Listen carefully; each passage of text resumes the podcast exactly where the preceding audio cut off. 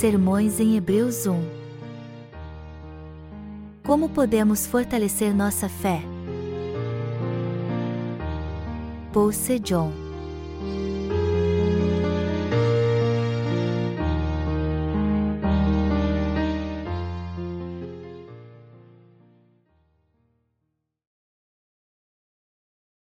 As aulas da Escola de Missões Hebreus 1, 1, 3 Havendo Deus, outrora, falado, muitas vezes e de muitas maneiras, aos pais, pelos profetas, nestes últimos dias, nos falou pelo Filho, a quem constituiu herdeiro de todas as coisas, pelo qual também fez o universo.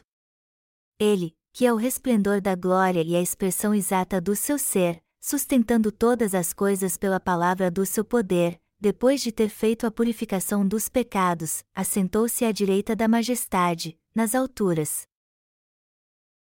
Nós não estamos apenas aprendendo a palavra de Deus em nossa escola de missões, mas também a servir ao Evangelho segundo a ordem que Jesus Cristo estabeleceu em sua Igreja. Nós aprendemos como orar, praticamos para termos uma fé firme e obedecer à ordem de Deus nesta escola de missões. E aqui também podemos preencher os espaços vazios do nosso coração com a verdade da Palavra de Deus. Através destes cursos de treinamento, podemos nos manter firmes e adquirir a habilidade de lutar contra o inimigo depois de nascermos de novo como verdadeiros servos de Deus. Eu dou graças a Deus por nos dar esta escola missionária. Também dou graças a Ele por nos dar a oportunidade de servir ao Senhor e de ser treinados por Ele. Eu estou sempre pregando o Evangelho com este tipo de sentimento tanto dentro do nosso país como fora dele. Vocês não precisam anotar todo o conteúdo do sermão que estou pregando agora. Só precisam ficar atentos às partes que eu repetir porque eu as considero importantes. E seria bom para vocês ouvir várias vezes as partes dos meus sermões que vocês tiverem dúvidas. Neste período aqui na Escola de Missões, eu quero falar sobre o que o Senhor quer nos dizer com Sua palavra no livro de Hebreus. O livro de Hebreus é uma epístola aos Hebreus escrita por um servo de Deus. Isso ocorreu durante a época patrística, quando os israelitas foram dispersos por todo o mundo conhecido da época devido à perseguição dos romanos. Por causa disso, eles não encontram nenhum líder espiritual, então um servo de Deus escreveu esta epístola. Fora os quatro evangelhos e o livro de Atos, todos os livros do Novo Testamento fazem parte de uma coleção de epístolas que algum servo de Deus enviou aos irmãos que viviam nesta época. E a primeira coisa que você precisa entender é o contexto histórico. Deus falou conosco muitas vezes e de muitas maneiras. Hoje eu vou falar com vocês principalmente sobre Hebreus 1, 1, 3. Está escrito: havendo Deus, outrora, falado, muitas vezes e de muitas maneiras, aos pais, pelos profetas, nestes últimos dias, nos falou pelo Filho, a quem constituiu herdeiro de todas as coisas, pelo qual também fez o universo. Ele, que é o resplendor da glória e a expressão exata do seu ser, sustentando todas as coisas pela palavra do seu poder, depois de ter feito a purificação dos pecados, assentou-se à direita da majestade, nas alturas. Na época do Antigo Testamento, os profetas receberam a palavra de Deus e a transmitiram aos israelitas, como está muito bem registrado. No Antigo Testamento, quando lemos o livro de Gênesis, podemos ver que ele é formado por relatos sobre a criação dos céus e da terra, o nascimento dos doze filhos de Jacó, que são os descendentes de Abraão, e o processo de saída do Egito. E o livro de Êxodo fala dos israelitas que viveram como escravos no Egito 400 anos até sua saída do Egito até a terra de Canaã. O livro de Levítico fala sobre o sistema sacrificial, e o livro de Deuteronômio trata da jornada do povo de Deus ao entrar na terra de Canaã. Deus fala sobre isso em diversas partes. Deus fala sobre Jesus Cristo em várias partes e de muitas formas através de profetas como Moisés, Ezequiel, Daniel, Isaías, dentre outros. As Escrituras nos dizem que Deus queria revelar Jesus Cristo ao seu povo, os israelitas, várias vezes, de diversas formas no passado. Adão e Eva, os antepassados de toda a humanidade, pecaram depois que foram criados e moravam no jardim do Éden. Depois eles se vestiram de folhas de figueira. Aí, Deus apareceu a eles, fez túnicas de pele de animal e os vestiu adequadamente. Este episódio fala da verdade de como Deus concede a remissão de pecados aos pecadores. Como então os hebreus, o povo de Deus, receberam a remissão dos seus pecados? Com que fé eles puderam receber este imenso dom da salvação? Precisamos meditar se eles receberam a remissão de pecados porque guardaram sua própria justiça apenas, ou se receberam a salvação somente porque creram na justiça de Deus. Eles foram salvos de fato porque creram na justiça de Deus, a qual os salvou de todos os seus pecados.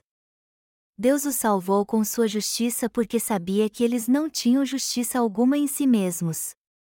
Portanto, as Escrituras contêm a palavra que fala sobre a queda do homem e o Evangelho da água e do Espírito, que o Senhor deu para a remissão dos nossos pecados. No livro de Levítico, podemos ver pessoas oferecendo sacrifícios no tabernáculo. Enquanto os israelitas viveram no deserto, eles não conheciam seus pecados porque não tinham a lei de Deus, embora os cometessem sempre. Naquela época, Deus chamou Moisés ao Monte Sinai e lhe deu as duas tábuas da lei.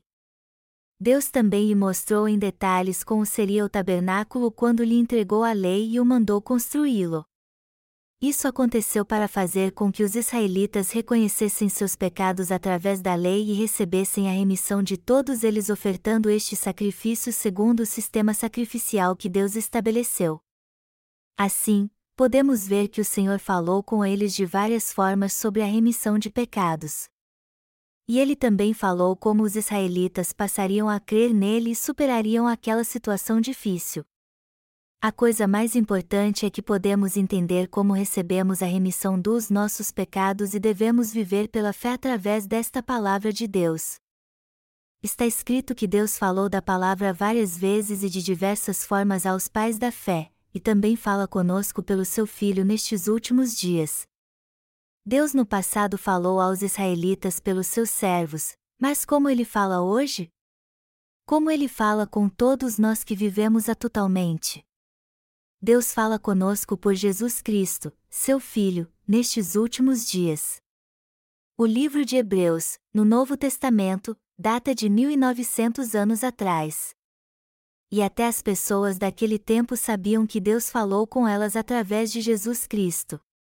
Por isso, como você, eu, e todas as pessoas que vivem hoje podemos conhecer e crer na vontade de Deus que nos foi passada?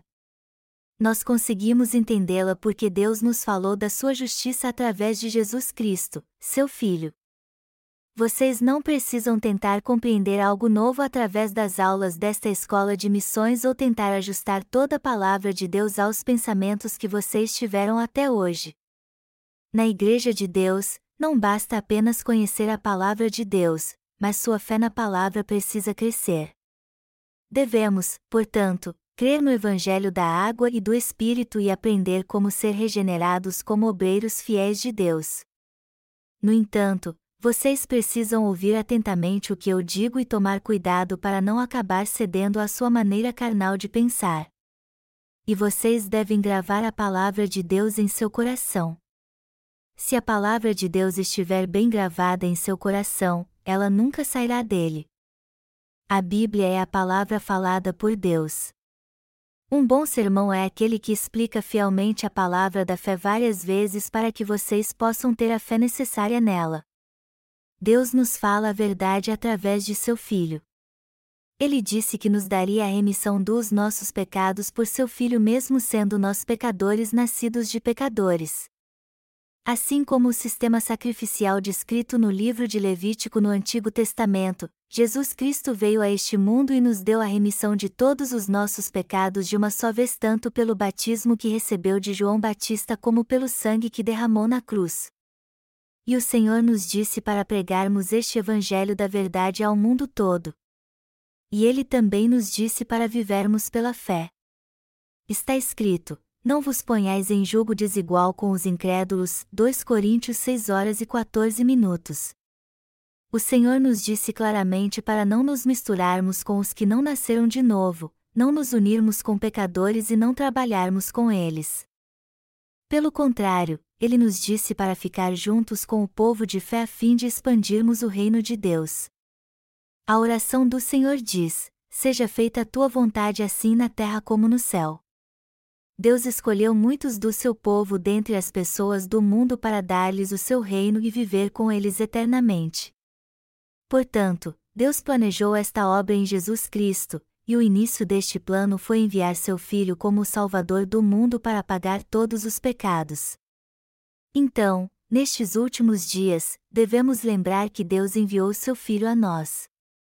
Este mesmo Jesus Cristo é o Senhor de todo o universo e tudo que há nele também foi obra de suas mãos. Deus enviou seu Filho Jesus Cristo a este mundo e permitiu que ele recebesse o batismo de João Batista para a remissão de todos os nossos pecados, e este Jesus enfrentou a morte na cruz e nos salvou de uma vez por todas ao ressuscitar dos mortos. Ele deu a remissão de pecados a todos os que creem no Evangelho da Água e do Espírito e fez deles o verdadeiro povo do Reino de Deus. O Senhor controla a história do mundo conforme seu propósito. E ele também diz aos justos para viver pela sua justiça e guardar a fé e o verdadeiro Evangelho. O Evangelho da Água e do Espírito é uma coisa linda. Ele nos abençoa para que possamos levar uma vida eterna vitoriosa. Tudo isso porque o Senhor do Evangelho da Água e do Espírito é o próprio Jesus Cristo.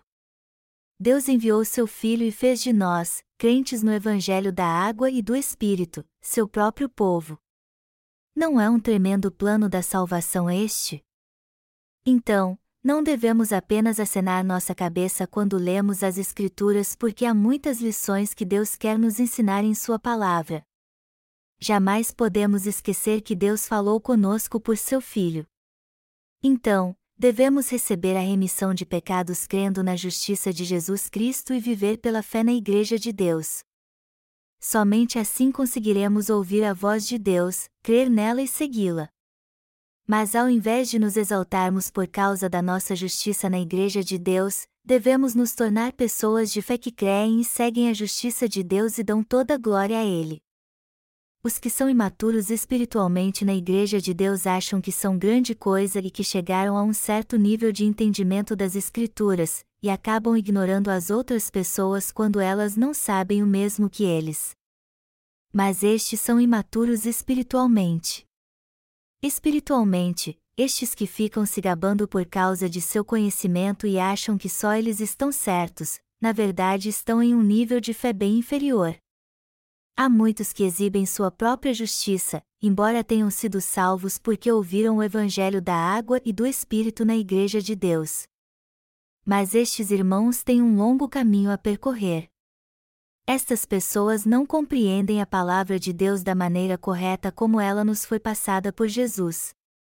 Ao invés de fazermos isso, devemos crer e nos exaltar da salvação que Deus cumpriu através de seu Filho o Senhor não nos permite receber a remissão de pecados quando nos exaltamos por causa da nossa própria justiça. Todos vocês sabem que morremos em Cristo, não sabem? É óbvio que alguns de vocês, que estão cheios de sua própria justiça, talvez não conheçam muito bem esta verdade. Porém, o Senhor tirou até os pecados destas pessoas através do batismo que recebeu de João Batista, e ele foi pregado na cruz até morrer por todos que têm sua própria justiça.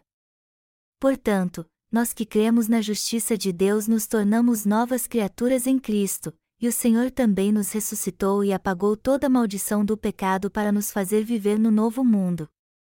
Então, embora sejamos seres imperfeitos, devemos crer no Evangelho da água e do Espírito, pelo qual o Senhor nos salvou dos pecados do mundo, e também seguir o Senhor com esta fé. Quanto mais vivemos para o Evangelho da água e do Espírito, mais nos tornamos gratos por ele.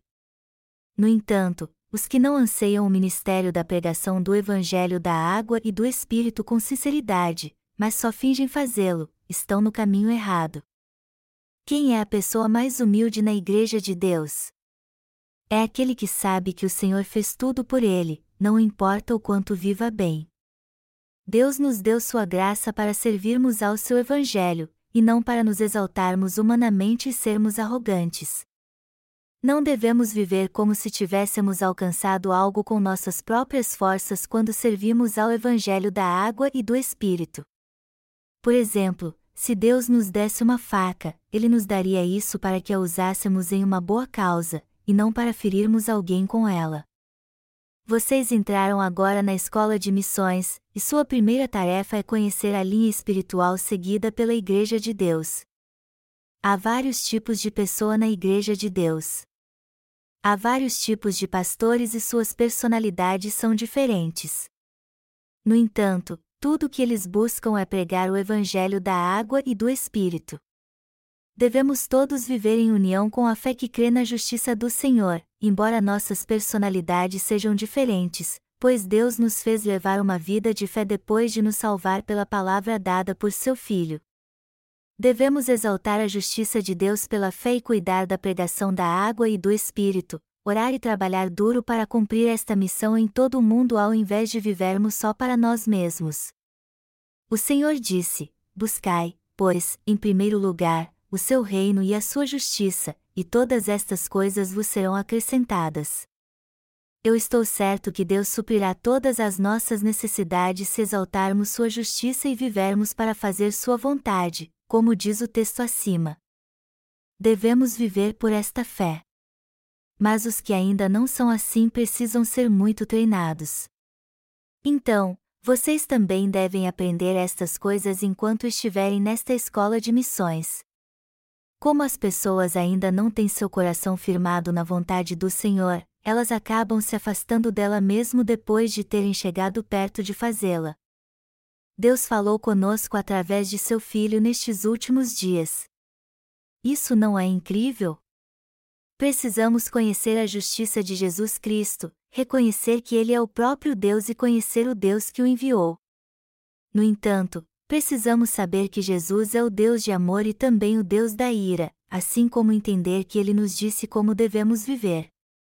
Se tivermos esta fé, conseguiremos viver pela justiça de Jesus Cristo e também saber o que ele, que é o nosso Salvador, está nos dizendo e crer nisso. Devemos viver pela fé que põe a justiça de Jesus Cristo no centro do nosso coração e nos leva a segui-lo por esta fé. Você não pode buscar apenas coisas como ter visões enquanto ora. Ao contrário, você tem que entender a obra da salvação que Jesus Cristo fez por toda a humanidade. E precisamos aceitá-la em nosso coração. A Bíblia é a própria palavra de Deus. Por isso, devemos receber a palavra de Deus exatamente como ela está na Bíblia. Deus trabalha através destas pessoas de fé. Para nos tornarmos alguém de fé, devemos viver unidos na Igreja de Deus e ver se em nós existe algo do mundo misturado com a nossa fé que nos impede de crer e seguir a vontade de Deus. E se existir algo além da palavra de Deus em nosso coração, devemos tirá-la completamente. Qualquer reunião onde não seja pregado o correto Evangelho da água e do Espírito, onde não conhecem esta verdade, não pode ser chamado de Igreja de Deus, ela será apenas um ajuntamento de almas mortas como uma pilha de cabeças ocas. Muitos seminários teológicos no mundo não ensinam o Evangelho da água e do Espírito, que é a justiça de Deus. Eles estão se perdendo porque só ensinam os conteúdos que copiaram das filosofias do mundo e não pregam o Evangelho da água e do Espírito, que é a verdade da salvação. No entanto, a Igreja de Deus é diferente deles nós pregamos a verdade da salvação para as pessoas deste mundo. Deus Pai falou conosco através do Filho. Temos que saber que esta é a própria palavra de Deus que nos salva e fala conosco todos os dias, e devemos obedecer a esta palavra com uma fé sincera. Só assim esta verdadeira fé se manifestará dentro do nosso coração.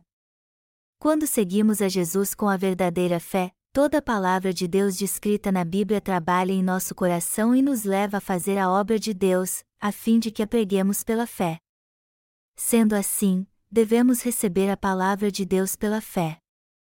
Está escrito no livro de Hebreus uma hora e dois minutos, nestes últimos dias, nos falou pelo Filho, a quem constituiu herdeiro de todas as coisas, pelo qual também fez o universo. Tudo se refere a todas as coisas do universo. Ele se refere a todas as coisas visíveis e invisíveis. Agora, o primeiro mundo está prestes a passar e existe um novo mundo que há de vir. Foi o próprio Jesus Cristo que trouxe o reino milenial à existência e o deu aos crentes. Isso significa que Deus fez de Jesus Cristo o herdeiro de todas as coisas. Deus deu seu Filho para toda a humanidade e ele fez para nós um novo mundo, um novo universo, uma nova terra, um lugar lindo diferente deste mundo o qual podemos ver hoje com nossos próprios olhos. Deus nos deu Jesus Cristo e nos fez seus filhos para que pudéssemos receber a remissão de pecados através dele, a fim de desfrutarmos da vida eterna neste novo mundo. O segundo mundo só é real para nós por causa da justiça de Jesus Cristo. Deus fez um novo mundo para nós que recebemos a remissão de pecados crendo na justiça de Jesus Cristo, o Salvador. O Senhor criou o novo mundo. As Escrituras dizem: a quem constituiu herdeiro de tudo, e isso significa que Deus criou o mundo e fez seu Filho Jesus Cristo governá-lo. Também está escrito: por quem fez também o mundo, e este texto mostra que o Senhor Jesus fez não somente este mundo visível, mas também um outro mundo que é invisível aos nossos olhos. Estes dois mundos foram feitos para nós, crentes na justiça de Deus. Através de quem isso foi possível? Isso foi possível através de Jesus Cristo. Jesus é o nosso Deus, nosso Senhor e o nosso Salvador que apagou todos os nossos pecados e transgressões de uma vez por todas. Deus criou o céu e o inferno. Deus trouxe à existência tanto o inferno como o céu. Por que Deus criou o inferno? Porque Deus não fez o homem apenas para obedecê-lo e o impediu de desobedecê-lo desde o princípio? Eu acho que muitos questionam isso. O mundo que Deus fez pela primeira vez tinha seres espirituais. Mas um anjo chamado Lúcifer se rebelou contra Deus, este anjo tinha livre arbítrio. Ao invés de criar um ser espiritual igual a um robô que o servisse incondicionalmente, Deus preferiu dar livre arbítrio a este ser e um caráter para aquele que pudesse servi-lo com respeito, embora isso também permitiu que ele se voltasse contra Deus. Lúcifer, que também foi criado, queria ser exaltado e acabou sendo expulso do céu quando se rebelou contra Deus por suas próprias razões. Melhor dizendo, Deus queria ser o ser mais majestoso a quem todas as criaturas pudessem admirar com seu livre arbítrio. Foi por isso que ele deu este livre arbítrio a todo ser humano. O céu, o inferno e também este mundo no qual vivemos hoje foram todos criados por Deus através de Jesus Cristo. O inferno também é um lugar eterno que Deus criou, não um lugar que desaparecerá depois de existir por um tempo. Deus também fez o céu e tudo o que há neste universo. Deus os fez através de Jesus Cristo, nosso Salvador. Devemos crer em todos estes fatos. Deus é o Senhor da criação. Ele existia antes do tempo existir e existirá eternamente. Ele é o Deus que existe eternamente, sem começo nem fim. Nós viemos ao mundo pelo ventre de nossa mãe e estamos neste mundo por um tempo, trabalhamos duro para viver e no fim morreremos de velhice ou de doença. Mas Jesus Cristo é aquele que nos criou. Jesus Cristo é o mesmo que deu à nossa mãe o poder de nos conceber em seu ventre. A palavra Jesus significa Salvador e a palavra Cristo denota Rei. Porque ele chamou a si mesmo de Jesus Cristo. Deus veio a este mundo como nosso Salvador, mas foi chamado de Jesus Cristo porque foi ungido como rei e profeta, e também assumiu a função de sumo sacerdote. Jesus Cristo, em quem cremos, é diferente de todos os deuses feitos por homens deste mundo. Devemos saber que Jesus Cristo é totalmente diferente dos seres feitos por homens e chamados de divinos. O mesmo Deus em quem cremos é o único ser divino e o Altíssimo. O Deus Trino está vivo e todas as três pessoas da Trindade é o mesmo Deus para nós. Precisamos entender bem isso, e devemos crer nisso de todo o nosso coração. Precisamos aceitar isso em nosso coração assim como é, e não apenas crer por obrigação. Vamos ler juntos Hebreus uma hora e três minutos. Ele, que é o resplendor da glória e a expressão exata do seu ser. Conhecer Jesus Cristo é o mesmo que conhecer a Deus. Quando conhecemos e cremos em Jesus Cristo da forma certa, isso é como ver Deus com nossos próprios olhos. O texto acima diz que Jesus Cristo é o resplendor da glória de Deus. Jesus Cristo nasceu neste mundo através do corpo da Virgem Maria para ser revestido da forma humana. E ele foi batizado por João Batista para levar todos os pecados do mundo em seu próprio corpo quando completou 30 anos. O Senhor morreu crucificado levando sobre si todos os pecados do mundo aos 33 anos, ressuscitou dos mortos e se tornou o Deus de todos os que creem nisso.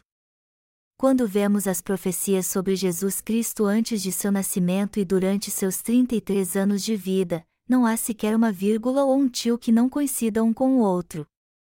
Nós cometemos muitos pecados e ainda continuaremos pecando porque somos falhos. Mas Jesus Cristo não tinha mácula alguma, e por isso pôde ser a oferta de sacrifício por toda a humanidade. Há muitas pessoas hoje em Israel que se chamam Jesus. Também vemos que há muitos que blasfemam contra a existência do próprio Jesus dizendo que ele era uma marionete. No entanto, quanto mais as pessoas investigam para descobrir isso, mas elas têm que reconhecer que Jesus é o Cristo. No final, todos terão que dobrar seus joelhos perante Jesus Cristo. Eles buscarão o perdão dele, dizendo: Senhor Jesus Cristo, tu és mesmo Deus. Eu sinto muito por ter ficado contra Deus. Muitas pessoas neste mundo tentaram investigar se Jesus era uma pessoa de verdade. Mas a verdade é que Jesus é o verdadeiro Filho de Deus que realmente veio a nós. Os mentirosos que se denominavam deuses estão em seus túmulos, mas Jesus não está em túmulo algum. Por quê? Porque ele ressuscitou dos mortos. O Senhor ressuscitou dos mortos porque é o Criador de todo o universo, e a morte não pôde prendê-lo, pois ele é o Senhor da ressurreição. Jesus é a mesma pessoa que criou todas as coisas no universo. Está escrito que Jesus Cristo é o resplendor da glória de Deus. O amor de Jesus Cristo é mesmo insondável. Como ele sofreu para nos livrar do inferno. Os fariseus que aparecem na Bíblia eram inimigos de Jesus e seus descendentes ainda se opõem a ele no cristianismo de hoje. Adão e Eva não creram na palavra de Deus e ficaram do lado do diabo, e por causa disso, todo ser humano se tornou pecador, sem exceção. Contudo, Jesus livrou todos estes pecadores dos seus pecados de uma só vez pelo Evangelho da água e do Espírito. Este Jesus é o verdadeiro Salvador e Deus. Só nos resta então reconhecer Jesus como Rei e servi-lo, já que entendemos como ele é majestoso, como é imenso amor que ele nos concedeu e como ele é perfeito. Vocês não podem esquecer isso. Vocês também servem a este Evangelho da água e do Espírito como eu sirvo. Somos todos pessoas preciosas que servem a este Evangelho. Então, devemos olhar uns para os outros como obreiros preciosos, e não como concorrentes. Mas não devemos servir ao Evangelho apenas. Ao contrário, devemos amar nossos amados irmãos que estão servindo o Evangelho junto conosco. Nós que servimos ao Evangelho da água e do Espírito somos verdadeiramente muito importantes. Não que por nós mesmos sejamos importantes, mas o Espírito Santo que habita em nós e Jesus Cristo é que são importantes. Jesus Cristo deu a nós, obreiros fiéis, o necessário para vivermos para Ele. Mas nós o usamos para a pregação do Evangelho ao invés de usá-lo para satisfazer nossos desejos carnais. A escola de missões é diferente de todas as escolas deste mundo. Esta é a escola de Jesus Cristo. Nós vivemos por Jesus Cristo, para Jesus Cristo e com Jesus Cristo. E estamos sempre pregando o Evangelho por Jesus Cristo porque esta escola de missões é o lugar onde você é ensinado a ter fé para viver por Ele. Jesus Cristo é o esplendor da glória de Deus e a imagem revelada dele. Precisamos conhecer Jesus, crer nele como Deus através da Bíblia, e saber que Deus é um ser grandioso. O texto bíblico deste capítulo diz: sustentando todas as coisas pela palavra do seu poder, depois de ter feito a purificação dos pecados, assentou-se à direita da majestade, nas alturas. A palavra de Deus tem um poder incrível.